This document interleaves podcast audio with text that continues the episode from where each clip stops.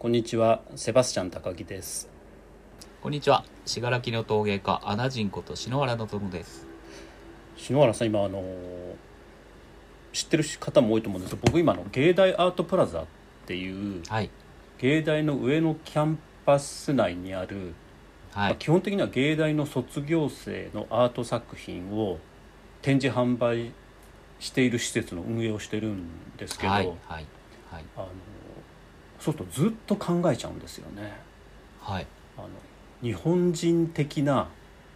アートの受け入れ方ってもしかしたらあるはずなんじゃないかなってずっと考えてては今それが自分の中ですごい大きな課題、まあ、ほとんど頭の95%をそれに占められてるんですあ。よ。おお、そうなんですか。というのがは今ってアートフェアって割といろんなところで開催されい。うんてますよね。そうですね。はい。篠原さん行かれたことあります？アートフェアって。そうですね。僕は本当にあの工芸的なものしか行ったことないですね。ということは現代アートのアートフェアは行かれたことはそんなにないと？そうですね。はい。そこに作品展示はさせてもらったことあるんですけど、はいあ金沢とかはいですよねきっと行ったことはない。そうですね。ええ金沢。はいで。今世の中で盛ん日本でも盛んに行われているアートフェアにちょこちょこやっぱり行くんですけれども、はいはい。なんか違うなって感じちゃうんですよ。あのああ、なるほど。はい。なんですか？いつもひねくれたものの見方しかしないので そういう風なのかもしれないんですけれどもつまりアート作品をその購入したりコレクションするっていう行為自体を輸入しちゃってるんじゃないかなっていうふうに思っていて。はいはい。でそもそもアートっていう考え方が自体明治時代にこれヨーロッパから輸入されたものなのではいはい。日本ってそれまではアートっていうものはなかったわけですよね。はいはいはい。ですけど今もしかしたら第二の明治みたいになってて今度はアート作品をコレクションするっていう考え方をアートフェアによって輸入しちゃってるんじゃないかなっていうふうに思っていて。なるほどなるほど。でこれはい。はい。何が言いたいかというとそもそもあの私たちって江戸時代うん浮世絵をあんな風に楽しんでいたあの、はい。人たちだなっていうふうに思っていて、はいつまり、はい。まあどこまで大衆がっていうのはちょっとまああのた確かなところはないと思うんですけどいろんな人が、うはい。安い浮世絵をいっぱい買ってきて、はい。壁にペタペタペタペタ貼っていて。でそれってアートを飾るっていうか、アートを購入するなんて考え方全くないままに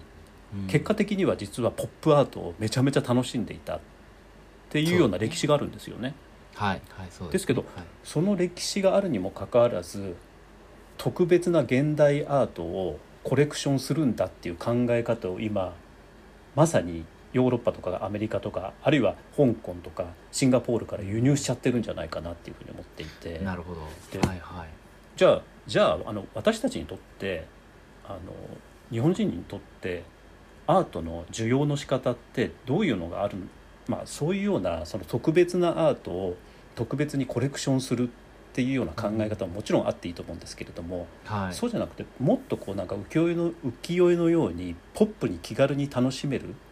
アートのあり方が、あの私たちってもしかして持ってるんじゃないかなっていうのを最近ずはいはいはい。っと思っていて。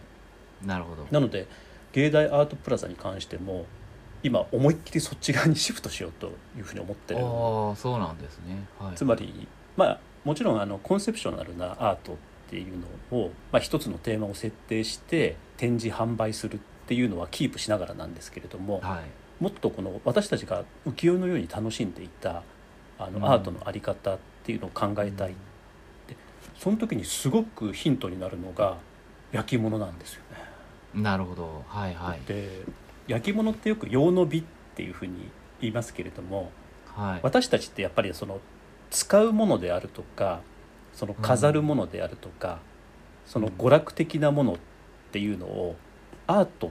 ていうのと切り離さずにごっちゃごちゃにしてきた民族だっていうふうに思っはいていて、はいで、はい。そういうようなものがもしかしたら私たちならではのそのいつもそのこういうふうに工芸作ればいいんじゃないかとかこういうふうにアート作品作ればいいんじゃないかみたいな話になりがちなんですけれども、うんうん。そうじゃなくてもう少しこの視点を逆にして鑑賞者とか購入者とか所有者の側から立った日本人的なアートのあり方があるんじゃないかなっていうふうに思っていて。でど。はいはい。それが多分あのさっき言ったようにあの篠原さんが作っていらっしゃるような焼き物ってすごく大きなヒントになるんじゃないかなっていうふうに思うんですよね。うん。つまりね。篠原さんが作られる茶碗って私たちはその茶碗として使えますけれどもはいはい。あの特別なものとして、まあ、そこに存在するっていうことで飾ったりしますしはいはい。あるいはあの篠原さんの茶碗を購入することによって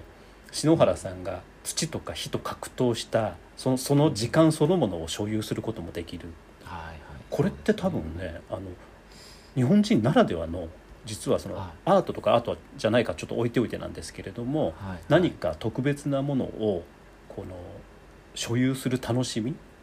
があるんじゃないかななんて思ってたりする。うん。で最近そんなことばっかりずっと考えててでそうすいや本当にそうですよね、うん。あの僕は本当うん。うんに何回も言いますけど、本当にあの大阪市の駅のそばのマンションで育った人間なので、そのアートのあの字もありませんでしたし、工芸って言葉自体も知らないところから信楽に来たのででそこからそのまあ工芸っていう言葉を知ったり、それこうそれを内包してる美術とかアートっていう言葉が大きいものがあるっていうに人に教わって、うん。うんでそれをなんとか自分のものにするように頑張ってっていうふうに勉強してって思ってやってきたんですけどで穴窯をやるようになってくるとやっぱそもそも穴窯をやりたかった理由っていうのがその、まあ、室町期とかその鎌倉後期の信楽の壺の魅力っていうのがどうしても自分でできるものならやってみたいっていう作りたいっていう願望なんですけども。でそれをこう目指してその信楽の美しい壺に一歩でも迫るように焼けば焼くほどあの道具から離れてることに気づくうんうんん。ですよね。で当時はやっぱりそのそれをこう何かの貯蔵するためのその入れ物として、であの作られてきてたわけですけど、うん現代においてその、まあ、信楽の僕壺が一番美しいし、まあ、好きなんですけれども、現代においてその壺を作ることっていうのは全くその使用目的ではない。ん 確かにそうですよね。うん。で個展なんかしたりとか、うん。まあ、買っていただいた方とかのうん。その使用の仕方を見ると花を生けられたりとかするわけですけど、本当はその壺の使用目的とは全然違う使い方をしてるのであってでやっぱり使うにしてもせいぜい花を生けうんるぐらい、でもやっぱりほな現代でその壺を作ることの意味っていうのはやっぱその存在そのものやと思うんですなるほどね。えっていう意味ではやっぱりそのやっぱ僕はアート作品を作ってるっていうことには近いんじゃないかなと思うんですよ。そうですよね。えでだからあの去年その東京の神保町のギャラリーでやったの篠原さんの個展少しはい。あのはい。協力させていただいたんですけれどもその時にやっぱり超実用的なものとうん。逆側にまあ何の実用性もないものまあなんだろう土の塊を焼いただけのものに近いものはっていうので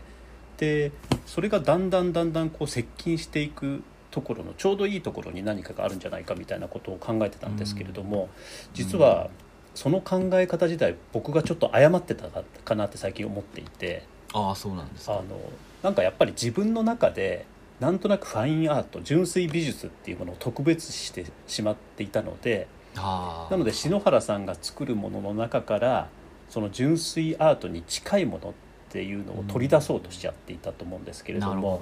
ど。多分あの分けるっていうことができないのがうん。もしかしたら、あの日本的なアートのあり方なんじゃないかなっていうふうそう。にはい。僕どこまでも陶芸の世界の話しかできないんですけど、うんうんあの備前のあの中で陶板っていうのがあるんですよ、ね。はいえで現代においてうんうん大皿として使用されたり鑑賞されたりうんされるものになってますけどそれ実はその大きな向こうの壺や亀を焼く時にうんうんうん上に乗せて重ねるための棚板っていうかえあのただの釜道具だったうん。んですよところがそこに焼き付いた色っていうのはものすごい美しいですし、でその作品を作ろうとしているその土ではないので、すごいそやな土を選ばれて使われてるんです。けど、むしろそっちの方が野生味があったりとか、作り方も雑多なんですけど、勢いがあって綺麗だったりとか、やっぱりそういうものがこう美しいって思われる瞬間がこう、いつ来るのかっていうのは誰にもわからないなと思うんですよね。はいやだからあの多分そういうことなんだろうなっていうふうにい。思っっていてですから、はまあ自分自身がアートっていうのをちょっと特別視しちゃっていてそれをその工芸っていうものの中から抽出しようとしてしまっていたんですけれども、うん。まあ、そういうような行為ってすごく多分ナンセンスなんだろうなっていうふうに最近思い出していて。もうシンプルに私たちって何かを飾りたいであるとか、うん。何かをしつらえたいみたいな気持ちっていうのがあって、多分はい。それが日本的なアートのあの需要の仕方で一番フィットするんじゃないかなっていうふうに思っていたりするんですよね。どうしてもその信楽焼きしみみたいなものをやってると、作為とか不作為とか、うん。そういうこう意識のありようっていうのはよく問われるんですけども、さっきのその備前の大皿に僕を魅力を感じたしし近い年に、まあ、今日のようにその信楽に台風迫ってますけど、その信楽に台風が来たその直後くらいに崖崩れがあるとこがあって、でそこに粘土が露出してるところがあったんですよね。でそれをその少しだけこうあの分けていただいて、でその土があまりにもかっこよかったので、もうこれは何もすることなく叩いてそれこそ大大皿のような大きさにして、でもう切りもしない削りもしない状態でそのまま穴窯に入れて焼いたことがあるんです、でそうすると本当にあのそれが一番かっこよかった。です、その川の中で。でだからその、全くその無作為無意識で作っうんたその備前のその陶板が今アート作品として残ってると。でそれを見た僕がその今度は別にアート作品を作ろうとするんではなくて、うん。その人がやった行為をなぞらえて、うんその作品の素材そのままで焼いてみたらどうなるかっていうとこ、本当は意識が入ってるんですけど、できた結果は僕の手柄から離れてやっぱ土の表現そのままが素直に出せたっていうことで、僕の中ではすごいあの意識が変わった瞬間だったんですけどね、あのそういうようなさまざまな相互作用があるっていうのがすごく、ん。あの個人的にはいいなっていうふうに思っていて例えば今の話だと篠原さんとまあ信楽の土。でそはい。の信楽の土っていうのは、まあ、今のようにその台風によって崖が崩れることによって出たっていうので、そのまあちょっと話えすごくイージーな言い方ですけれども自然と篠原さんとのまず相互作用があってででもその土を使って何をしようかっていう時には過去の人との相互作用があってうん。さらにその篠原さんが作ったものって私たちそのの前に一方的じゃなくてこれどういうふうに使おうかなみたいなあの鑑賞者じゃないなんというか、えー、と作家と鑑賞者っていうのを超えたなんか相互作用みたいなものが派生するっていうのが焼き物のすごい大きな魅力だなっていうふうにそうですね。はい、はい、思ってい本当ですでね。でさっき言ったようにその芸大アートプラザっていう施設の仕事をしていると多くの方があのアートを皆さんみんなに届けたいとかあるいはアートをみんなのものにしたいっていうふうにおっしゃるんですけれども、うん。でもやっぱり届けたいって言うんですよ。でなるほど。それってすごくなんていうか一方通行だなっていうふうに 思っていて。でもはいはい。本来あの今日もしかしたら、えっと名腕を 語るとかの方に行けなくなりそうな感じなんですけれども本来茶碗とかって使う人がいてあるいは、あのそこに座する人がいて初めて完成する、はい。でお茶を入れて初めて完成するものなので、はい。はい。必ず何かの相互作用っていうのが当たり前のように含まれているものっていうのがうん焼き物はい。だと思うんですけれども、はい。ですけどそこが今もしかしたらあの自分が、えっと、運営を担当している芸大アートプラザの作品群に少し足りないところなのかなっていうふうにああなるほど。でもすごい興味深いですね。あのやっぱりやっぱりそのうん。はい。いやどうぞどうぞ。あ信楽とか伊賀に関わってくるとどうしてもその作為不作為とか、うんうん。その土の性質っていうのがこうやっぱ究極体で出てきてるのがその破れ袋っていう水差しになってくるんですけども、その破れ袋っていうのはあの水差しですからお茶をつかやる時のその水を入れる容器なわけですけれども、でその水を入れる容器にものすごい大きな、まあ、ひび割れが入っていて、まあ、向こうが穴開いて通ってるわけですよね。だからそのままじゃ絶対に水はたまらないし、うん。使えるものではないんですけども、これはでも完全に古田織部っていう部署が、うん。あのこれは大きく割れてはいるけどもこれ以上かっこいいものが作れないから送りますって手紙まで添えて送っているっていうのがあってでそうなってくるとその美しさがやっぱり使用目的よりも超える時があったんだなっていう、400年も前にそういう感覚を持ってる人たちがいるんだなって思うと、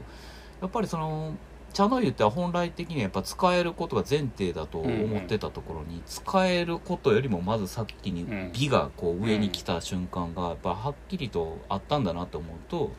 僕がやっぱりその現代で考えられることってもっと広くていいんじゃないかなと思ったんですあのよね。今の篠原さんがおっしゃってることすごく面白いことが一つあって使えることが前提なのでそれがあるので使えることを超える美しさが生まれると思うんですよ。うんそのはいはい使えるっていう前提がなければ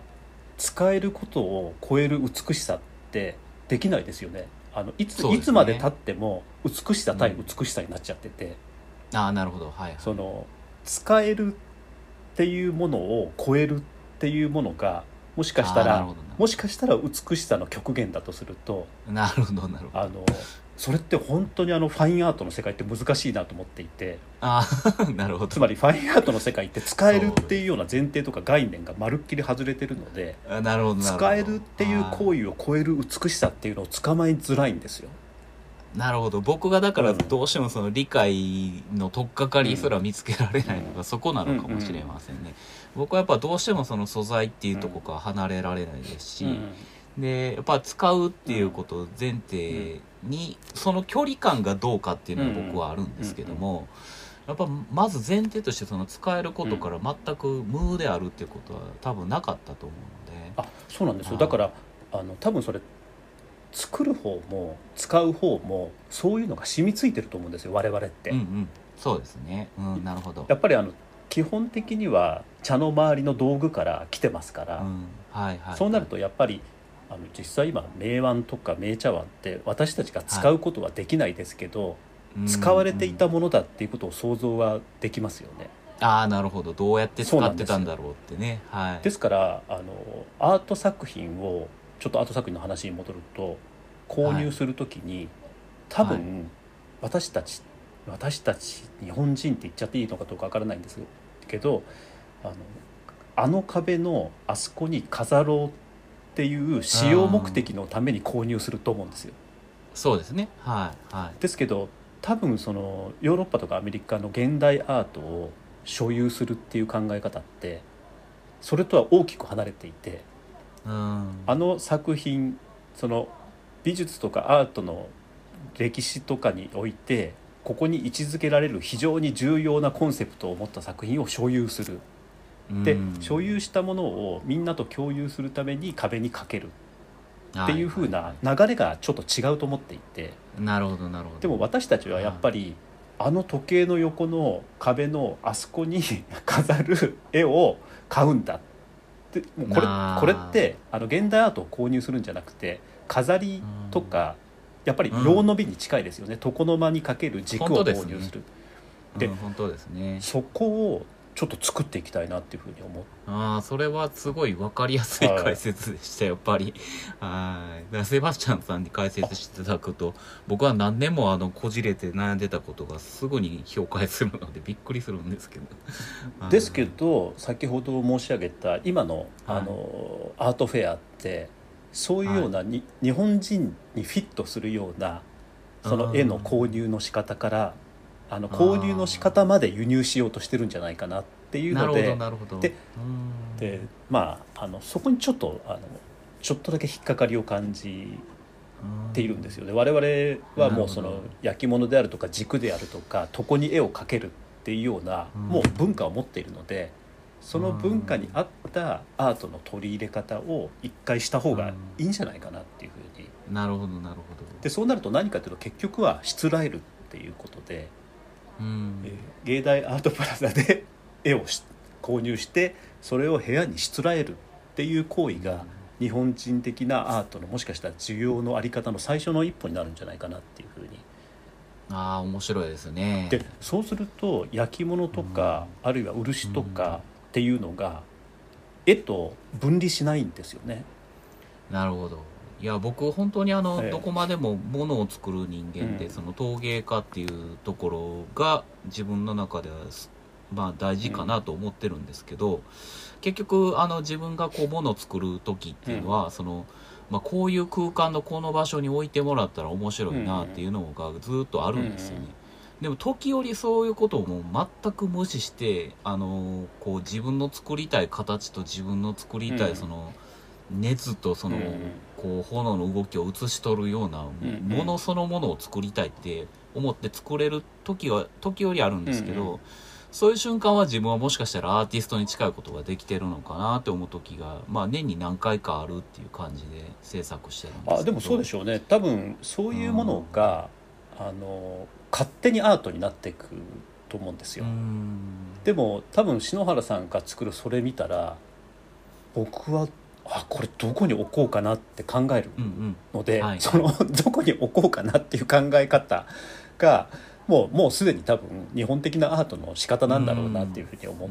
ていて。であの、うん、でもアメリカ人のあの穴窯作家に会った時も、うん、あのすごい巨大なあの1メートルを超える大壺ばかり作る作家だったんですけども、その人の意見はあの、うんしアメリカの場合は壺を作るにしてもとにかく大きい壺の方がその空間をこうバチッとこう、うんうん、あの安定させるためにあのそっちの方がよく売れるんだよってお話されてたのである意味そのアメリカ人でもまあサイズは違えど、やっぱりそのどこに置くかっていう前提で作る人もいるんだなっていうそうですよね。でもやっぱりそれって、はい、多分インスタレーションに近いと思うんですよ。ああインスタレーション。なるほど。あの海外の方の巨大な立体作品はい例えばイサム・ノグチが作る作品みたいなのって、はいはい、その庭にゴーンと置くっていうようなあのことでやっぱりアートをしていてでそのアートの文脈の上での巨大な壺だと思うんですけれども多分あの私たちの焼き物ってやっぱりそれとちょっともしかしたら違うような流れがあるん。じゃないかなっていうふうには思ってはいたりするんですけどですけど、まあアメリカ人でもこの焼き物っていうようなものを選んだ時点でちょっとその今の行き過ぎているコンセプショナルな現代アートに疑問を持ってる方だろうなっていうふうに思うので、はい。はい、あのまあその辺りがどっかで接着するような道になっていくんじゃないかなっていうふうには思ってはいる、ね、あのアメリカであったその現代アートを、あのされている女性作家さんにお話聞いたところでもやっぱりその。やっぱり少しでも穴が開いてるとか、うん何かに使えるっていうこう目的がちらっとでも見えた瞬間にもそこでそれはもうファインアートではないっていう断罪をされてて、まあ、ところがやっぱ素材としてはその焼き物っていうのがアートの世界にはっきりと現れてきてて、私もそれを興味を持ってそのちょっとやろうかなと思ってやるんだよっていう話を聞いたことがあるのでちょっと流れが変わりかけて、まあ、素材としての陶芸っていうのが入ってるっていうのはあの聞いたんですそうですよね。だからまだでもやっぱりあの今篠原さんおっしゃってるようにそのファインアートの手法として陶芸っていうのを取り入れるっていうことだと思うのでまあはい、あのそれがギュギュギュっていうふうにいくのと陶芸が、まあ、ちょっとアートにわんわんっていうようなものが見えてくる時に何か接着点が見えると思うんですけどそ、ね,、のそれが接着した時に初めて、用の美みたいな概念っていうのが、うん、多分あのきちんと伝わるんじゃないかなっていうふうに思っては。なるほど。あの多分今あの用の美って我々我々は普通に言いますし、はい、あの用の美に対してちょっと特別なもの、うん、特別な信仰みたいなものがあると思うんですけれども、はいはい、それって多分海外ではまだ全くあのほぼほぼ理解されてないだろうなっていうふうに思って、うん、そうですね。あの僕があの一度そのアメリカ人の中でそのプレゼンテーションをさせてもらった時に、うんうん、あの僕の器とそのあの重箱、まあ、塔箱とかを全部揃えて、あのテーブルセッティングをしてくれ、くださったお客様の写真をパッと写った瞬間に、あ本当に使ってるんだね日本人はっていうふうな反応があったんでやっぱりその皆さん陶芸をされてる方ばかりなんですけど、うん、やっぱり実際にその家庭に取り込んで使ってるっていうイメージはあんまりなかったみたいでその写真を見てすごい驚かれてたんですよね。で逆に僕がその見ていいなと思ったのは、うん、テーブルセッティングのそのまあそのアメリカのそのみんなが集まってる場所にあの一切その陶芸作品はなかったんですけど、あの水を入れるピッチャーに関しては全部手作りのものがみんな置いてあって。でそのやっぱり毎日当たり前に使ってるピッチャーのデザインなりその機能性なり美しさっていうのは、やっぱあのすごく素晴らしかったのでまあこういう形でやっぱ溶け込んでるその美しい使われるものっていうのはやっぱりアメリカにもあるんだなそうですよね。であとはもうはい。多分考え方次第だと思っていて、うん。今あのおっしゃってるようなピッチャーってうん。アメリカだとクラフトだと思うんですよ。ああはいはいはい。あのアートじゃないと思うんですよ。クラフトです、ね、クラフトなんですよ。クラフトという名前ですね。そうなんです。ですから、あのアートギャラリーには絶対販売されない展示されないものなんですよね。でもそれがアートと何かし何の区別もないっていうかうん。ななんかそこに境目がなくなっている状態っていうのが多分、ん。あの私たちがもしかしたら目指す先なのかなっていうふうに思思っていて。でであ多分篠原さんの作品に関して料理が持った状態で完成するっていう考え方ってやっぱり私たちにはありますよねどっか。はい。でもそれは多分ないと思うんですよ向こうの方にとっては。う。ん。でもそういうもんなんだっていうようなものが徐々に徐々にあの広まっている状態だと思っていて。でこれが多分日本的なアートなんだよっていうようなことっていうのを少し打ち出してあのいければ本当はいいんだろうなっていうふうに思っていて。うん。だからあのっていうのでまあこういうようなあの話とかをしていると私もすごく気づきが多くてそのうん。自分の中でもやっぱりそのアートだけちょっと切り離して考えてしまっていたと思うんですけれどもうん。そのアートだけを切り離すっていう考え方自体がやっぱり明治に入ってきたそのアートっていう いやとても崇高な概念を輸入した。でそれからのまあ教育をもろに私も影響をかぶってるんだろうなっていうふうに思うんですけどでもそこから少しずつ今なんとなくそうじゃないんじゃないかなっていうようなところがまあもうすでにあのいい年になったのでどこまでできるかわかんないんですけどなんとなく見えてきて嬉しいなっていやでもすごいあのそういうふうに解説していただけるのは僕にとってはありがたいことで今日今日もやっぱり現代においてもこの今の瞬間もファインアートと名付けてそれを買い方ごと輸入しようとしてるっていう考え方自分の中ですごいスッと腑に落ちたんですよね。うん。そうですよ。ねだからあの何回も繰り返しになってしまうんです。そういうような考え方はあってしかるべきだと思うんですけれどもでも、うん。そう一方ではそうじゃないやり方っていうのが絶対あるっていうふうに思っていてで自分は多分そっち側しかできないのでそっちをやっていこうかなっていうふうに思ってるんですけどそうするとなんとなくその工芸とかとそのファイン日本ファインアートっていうのが近づいていってで混然一体となって、でまあそこに区別なんてないんだよっていうようなものっていうのが、まあ、提案していけるんじゃないかなっていうような。うんっていうのをあですねのね僕、全然別チャンネルで申し訳ないですけどあの漆チャンネルのことがすごくいつも感銘を受けるんですけどやっぱりあの漆っていうのを言葉にして英語にそのままその、うん。使おうとしてもラッカーになってしまうっていう話がすごい衝撃はいで、え。で自分のやってる行為を理解してもらうにはその漆をラッカーっていうふうに伝えるよりは蒔絵ってそのまま日本語で通じるようにしていく方が正しく伝わるっていうのは本当にそうだなと思うんですよね。だからその実際にその使ってもらうスタイルっていうのはやっぱりその今ならそのお寿司とかの世界でそのこうお寿司を握ったものをそのこう出す形っていうのを丸ごと見てもらう形であの理解してもらう方が、あのそういうこう食文化の中に溶け込んでるそのアート作品っていうような理解はしやすいのかなと思ったりとかもするんですけども。そうですよねだからまああのすごくわまあ、ちょっとあの文化的に独特の文化が多分日本ってあると思うので、はなんかそこからあんまり切り離さないやり方っい、うんうんていうのがあるんじゃないかなそうですね。と思いますけどね。アメリカでも、ええ。あいやいやどうぞどうぞ。穴窯うん。をそのままその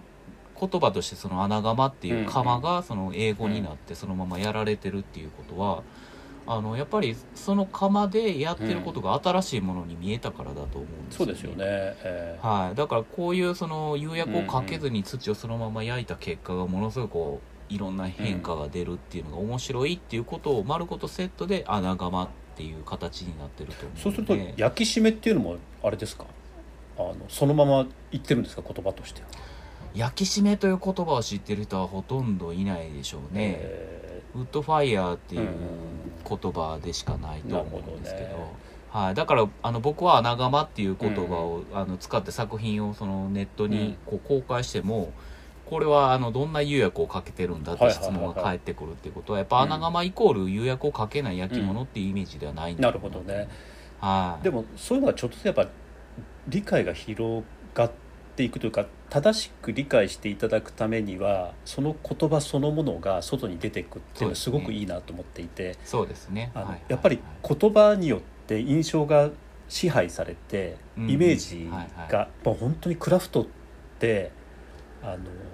今強い言葉ですね。あーあれ工芸をがクラフトって訳された悲劇ってそうですね。もう本当皆さんそこと戦っていらっしゃると思うんですよ。あ漆とラッカーの衝撃ぐらいいやいやいや本当に。でうん。皆さんがこれはクラフトじゃないんだ。だからあの時なんで工芸っていう言葉でそのまま輸出してくれなかったんだってね。もう何十年も皆さんねずっと思っていらっしゃる作家の方だと思うんですけど、はい。それぐらいやっぱり言葉とイメージって強いのでね。だから穴窯とかそれこそ焼き締めとかはい。そういうものってそのまま言葉としていくといいですよね。本当に。アメリカにあのうん輸入されたものとしてその窯からその、うん。ねあの熱い状態のものを取り出してうん。急冷させるっていう行為をあの広めたアメリカ人の方がおられて、えでそれをまあアメリカンラックとして広めたこともあって、で窯から取り出す行為イコール、あの楽っていうふうにみんな認識されてる方が多かったんですよね。ところがまあこの SNS の時代になって、まあ、引き出しっていう日本語のままそのままだんだん伝わるようになってきて、楽は楽で、うんで窯から引き出して急冷させることは引き出しという言葉で、なるほど。えあの最近ちょっと定着してきたっていうことえがあるのでもでやっぱりうん。言葉をそのままちゃんとうんうこう伝える方がむしろ正確に伝わるっていうのはやっぱ実感としてもありますそうですよね。ではい。引き出しっていう言葉がそのまま伝わってじゃあその引き出しってなんだっていう説明をする方がはいいいですよね。そうなんですよね。はなるほど。あ今日は本来であれば、えーなんだろう。本阿弥光悦の説法の話をぜひっていうふうに思っていたのですがいはい。私が夏休み明けてボケているのでこんな話になって こんな話になってってしまいました。が篠原さん次回はぜひはい。えあの本阿弥光悦の説法の話が、はい。まあ、今日の話とちょっと通ずるところもあるんじゃないかなっていうふうにね。はいそう思います。はい、思いますので篠原さんまたよろしくお願いします。ありがとうございます